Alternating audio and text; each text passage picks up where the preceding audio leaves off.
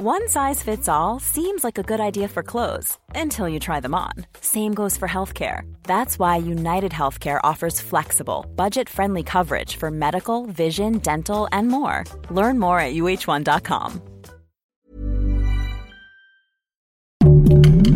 Heraldo Podcast, un lugar para tus oídos. Seremos una guía para que tu salud sea lo importante. Los mejores tips y consejos en punto saludable.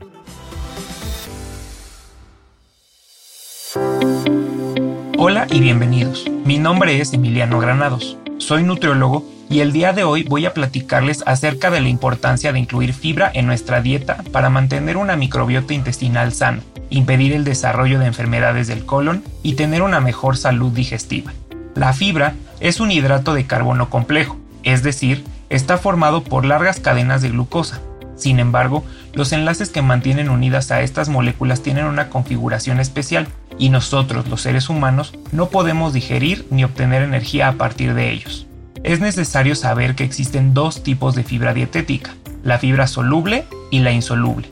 La fibra soluble está formada por las mismas cadenas largas y ramificadas de glucosa. Sin embargo, la disposición de las moléculas permite que este tipo de fibra absorba agua y adquiera una consistencia gelatinosa. Por ejemplo, cuando cocemos avena en agua o leche, esta cobra una textura gelatinosa.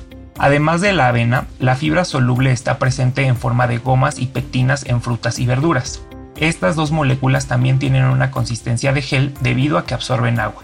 Por otro lado está la fibra insoluble que podemos encontrar en la cascarilla de granos y cereales y en las partes fibrosas de frutas y verduras.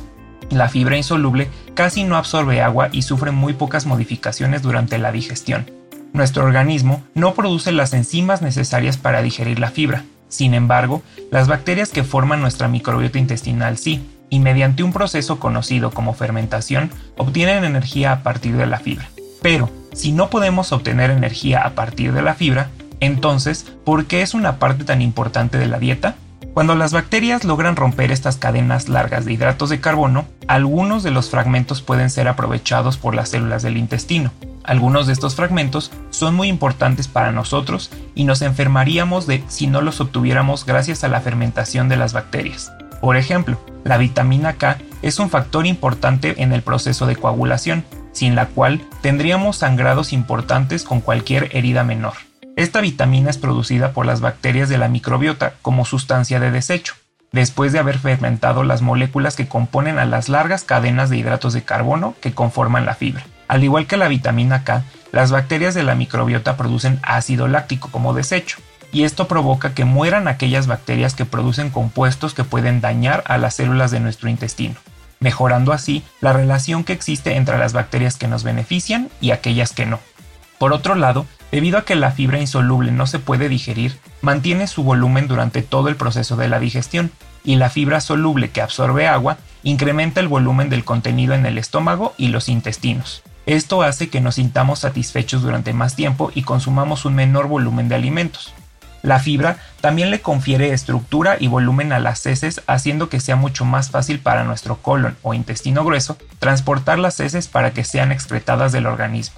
Si consumimos muy poca fibra o una cantidad insuficiente de agua que la hidrate, corremos el riesgo de que el tránsito por el intestino sea más lento, lo que puede producir estreñimiento.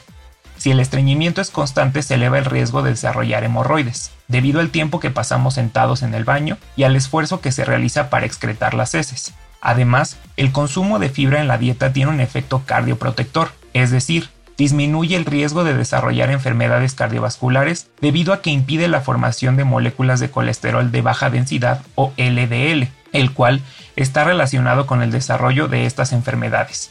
Desafortunadamente, la población mexicana consume una cantidad inadecuada de fibra. La Organización Mundial de la Salud recomienda consumir entre 20 y 35 gramos al día, pero apenas alcanzamos los 16 gramos al día en nuestro país. Esto se debe principalmente al aumento en el consumo de alimentos ultraprocesados como pastelitos, galletas, botanas saladas y alimentos listos para su consumo, y a la disminución en el consumo de alimentos frescos. En conclusión, podemos decir que existen numerosos beneficios a la salud por el consumo suficiente de fibra tanto soluble como insoluble, que se ven reflejados en una población de bacterias intestinales sana, un mejor tránsito intestinal y la protección contra el riesgo de desarrollar enfermedades cardiovasculares. Para ello, es importante introducir en nuestra dieta frutas, verduras y cereales enteros. Escucha más consejos y tips en Punto Saludable cada semana y síguenos en Instagram y TikTok como Heraldo Podcast. Muchas gracias y hasta pronto.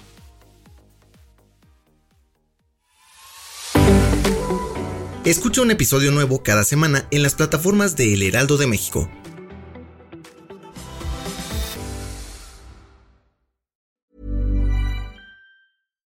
Hi, I'm Daniel, founder of Pretty Litter. Cats and cat owners deserve better than any old-fashioned litter. That's why I teamed up with scientists and veterinarians to create Pretty Litter. Its innovative crystal formula has superior odor control and weighs up to 80% less than clay litter.